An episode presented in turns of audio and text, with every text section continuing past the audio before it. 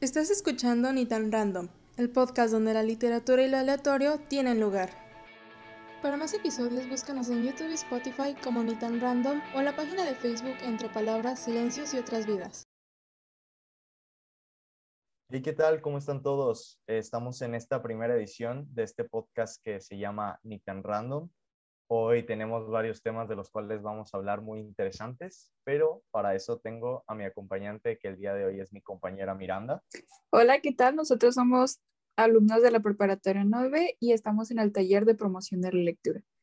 Va, como ya le dijo mi compañero, tenemos varios temas interesantes con los cuales vamos a hablar hoy, pero vamos a empezar con el de storytelling. Exactamente, vamos a empezar precisamente con, con este tema que a lo mejor por encimita no lo notamos tanto porque ya es algo tan, tan adentro de nuestra cultura y lo vemos tan comúnmente que a veces lo, lo pasamos por, por alto. Entonces, hoy toca hablar precisamente del storytelling. Este, las empresas incluso lo, o sea, sacan muchísimo provecho acerca de esta herramienta milenaria que es el storytelling. Ya para entrar un poquito más así bien definido, no sé si quieras decirnos así bien, bien, bien qué es el storytelling, Miranda. Sí, claro, mira, el storytelling, dicho de una manera sencilla, no es más que una forma de contar las cosas a manera de que se vuelve más personal con el lector o con la audiencia, ¿sabes? Y además, el storytelling tiene la ventaja de que puede introducir nuevos giros a la historia o personajes alternativos, ¿sabes? Entonces, siento que es una manera más eh, didáctica, más interesante de hacer la la lectura.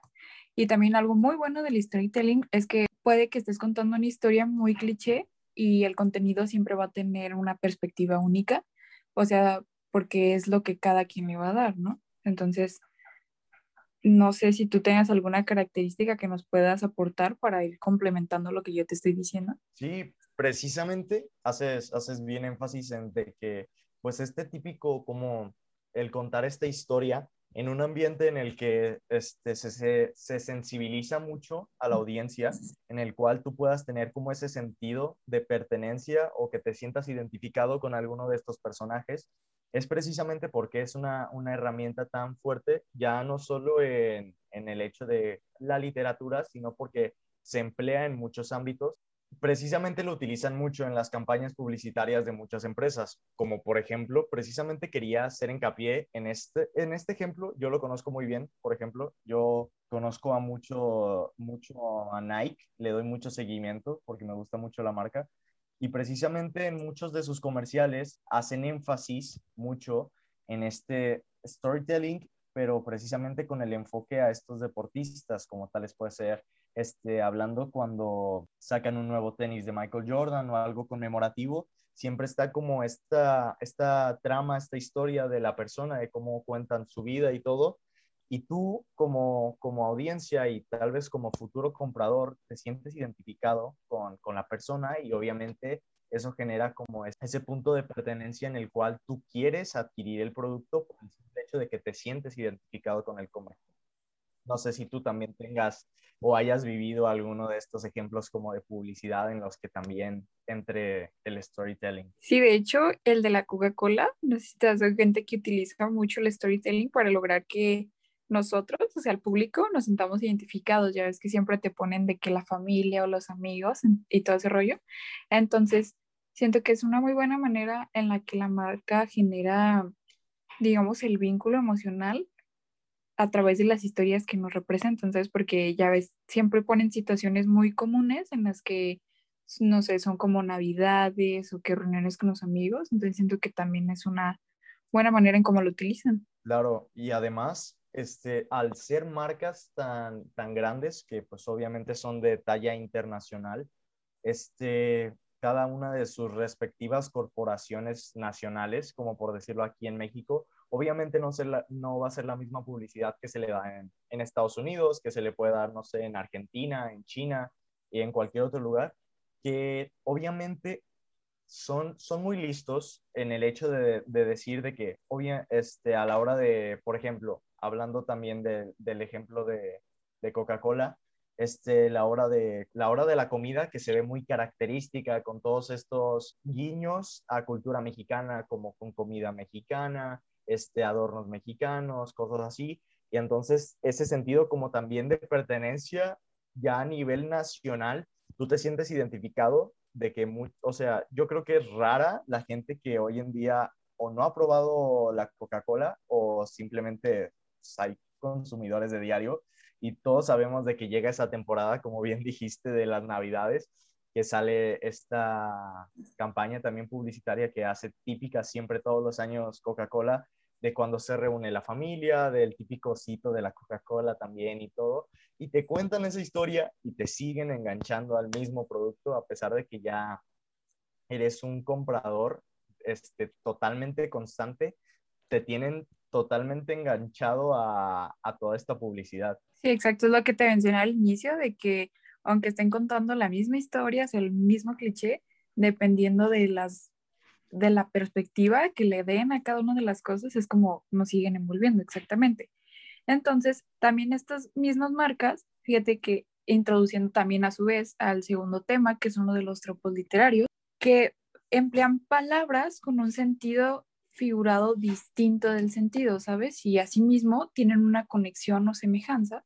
Entonces es como que una combinación de todas esas cosas que nos siguen atrapando y que tengamos atención y mantenernos con el producto, ¿sabes? No sé si tú nos puedas presentar alguno de esos ejemplos, pero ahora ya basándonos como en algo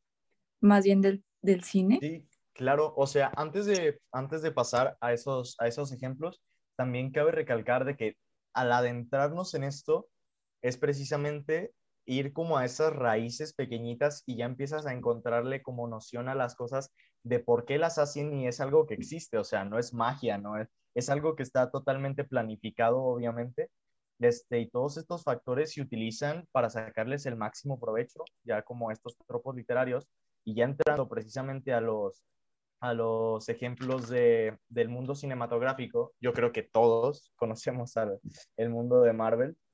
y es muy común encontrar este tipo de, de tropos literarios, este, pero ya más encaminados al cine, como podría ser de que, por ejemplo, eres el único que puede salvarnos, o sea, esta típica premisa o esta, esta trama que, que se llega a tomar en la historia de muchas de las películas de Marvel, que es cuando todo recae en los hombros de, un simple personaje yo creo que lo hemos visto en varias ocasiones. Por ejemplo, yo siento que Iron Man le, le pasa muchísimo esto de que eres el único que puede salvarnos, como por ejemplo en la primera de Avengers, que es el que prácticamente es el que toma el misil y lo avienta y salva todo Nueva York, que también ya tocaremos ese tema. Entonces siento que sí es algo que se nota mucho, mucho, mucho, mucho. Además, también haciendo hincapié desde el protagonismo que se le da a la persona en la, en la película, por decirlo así. Este, cuando es película de Capitán América, en Capitán América recae esta responsabilidad de que eres el único que puede salvarnos y todos conocemos la historia de Capitán América,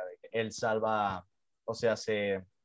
se tira al mar con el cubo y es cuando termina congelado y es como ese típico sacrificio del héroe. Entonces, no sé qué piensas si, si hayas visto algo o hayas notado alguno de, de, este tropo en alguna otra película. No, sí, mira, de hecho también otro de, de los que tienen así es que también basándonos en lo de las películas de Marvel, es que también utilizan mucho eso de Estados Unidos, capital del mundo, que pues de hecho que esto no solo se da en las películas de Marvel,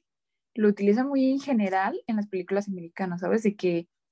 no sé, hay alguna catástrofe, ya sea de que, no sé, el fin del mundo, zombies, todo lo que sea, siempre sucede allá, ¿sabes? Y dejan muy de fuera todos los demás países. Entonces siento que eso también en cierto punto pues se vuelve medio cansón de que ya es solamente de que no, Estados Unidos y alrededores y todo ese rollo. Siento que en algún punto pues es también como de que, bueno, pues también hay otros lugares, ¿sabes? Donde puede pasar. Siento que se vuelve aún peor cuando solo lo mencionan así por encima, porque ni siquiera lo menciona bien, ¿sabes? Solo hacen como que referencias o ni siquiera lo mencionan. Así que también eso siento que pues ya ahorita sale sobrando mucho. Sí, y claro, o sea, como bien mencionas, yo siento que también, o sea, ya extrapolando, no solamente en el mundo de Marvel, o sea, mil películas, además de que el mayor porcentaje, obviamente, del mundo cinematográfico que, que consumimos es totalmente americano. Ah, incluso a veces a mí me parece medio descarado, pues, el hecho de que se vea tan en un plano secundario, ni siquiera darle protagonismo cuando es algo como de talla mundial, la problemática, el, el hecho de que solo se presente como, ah, Estados Unidos, ¿no? Que están en todo su derecho, ¿verdad? Pero a final de cuentas yo creo que la audiencia ya se,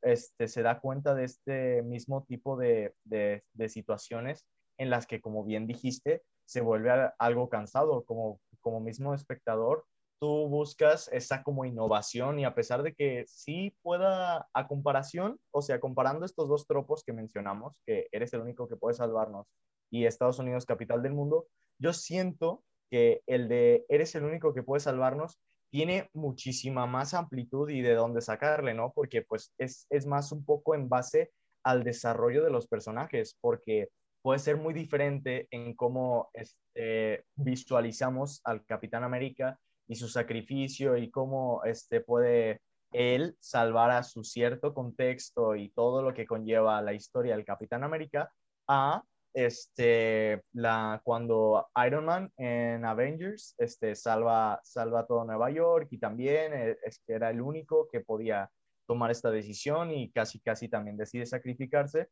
Entonces, yo siento que a pesar de que son cosas prácticamente iguales, este, se vive de una manera diferente, ya sea por el personaje, por el contexto, por todo.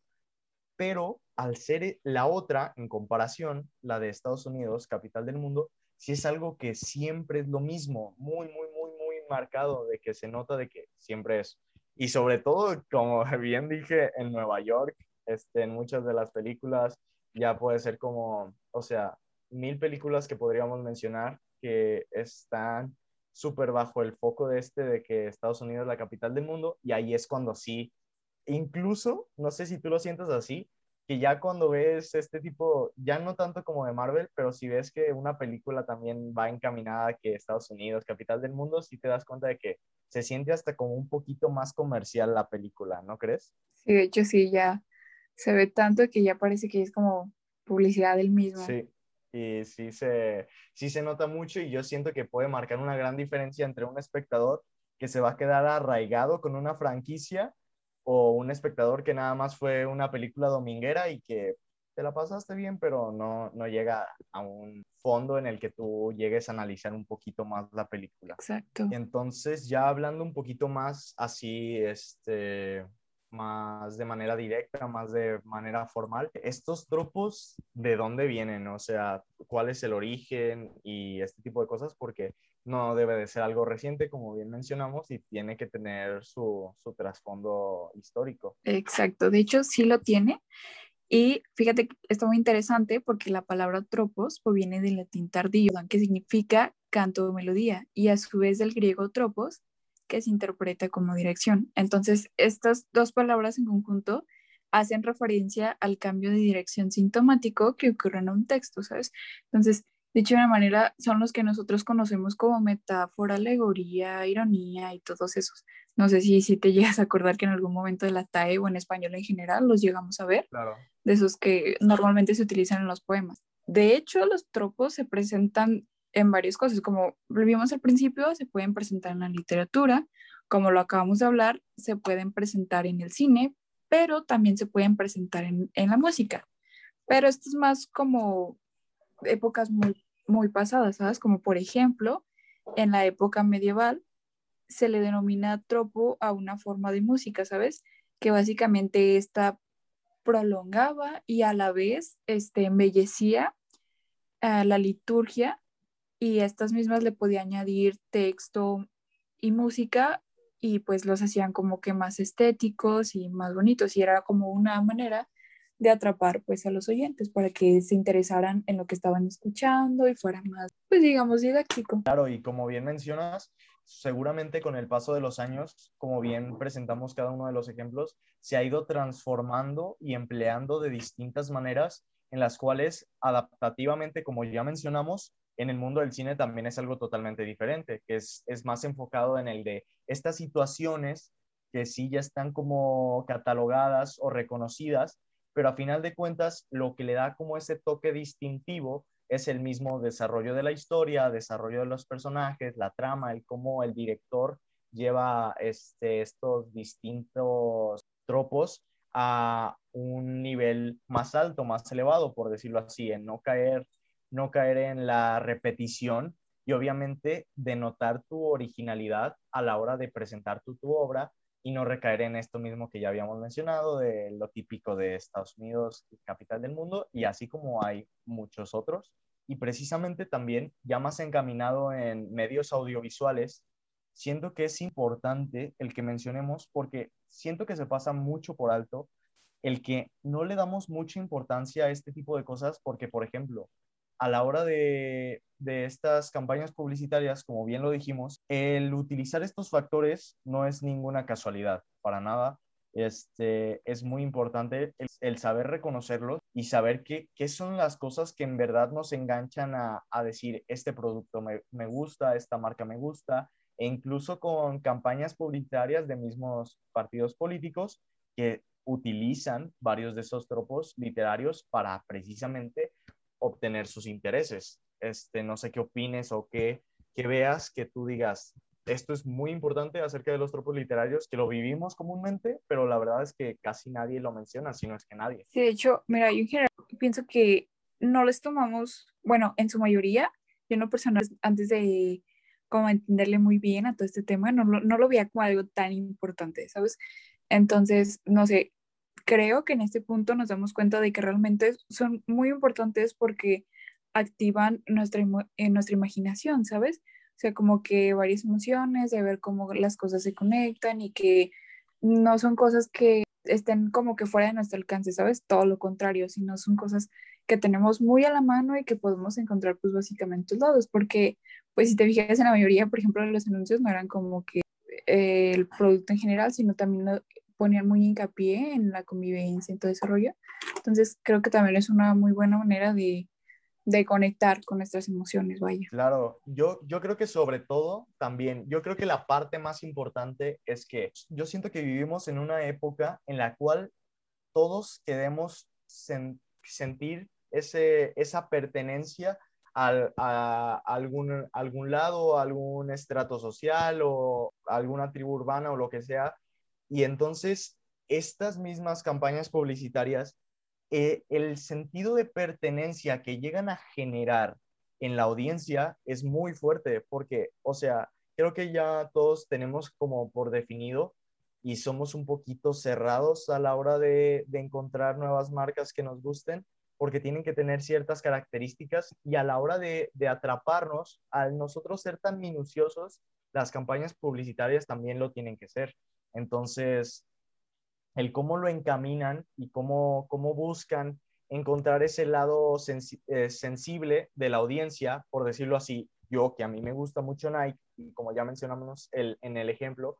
el, el, ver la historia como de superación de, del mismo deportista, tú te sientes identificado y decir, a lo mejor obviamente no eres Michael Jordan, pues, pero tú este, viendo el comercial quieres sentirte como Michael Jordan porque te identificas como deportista entonces ya encuentras como el producto ese sentido de pertenencia de decir, ah, estos son los Nike que utiliza Michael Jordan y yo quiero ser como Michael Jordan, te compras los Nike de, de, Michael Jordan. Y así con muchas, muchas cosas. Y la verdad es que sí, sí está muy, muy marcado el que cómo las empresas buscan arduamente este sentido de pertenencia. Sí, de hecho, sí es muy buen punto el último que dijiste, que sentido de pertenencia que uno como persona en algún punto le gustaría ser eh, igual de bueno como su ídolo, cosas así, y es cuando empezamos con este rollo de que a consumir el producto, vaya.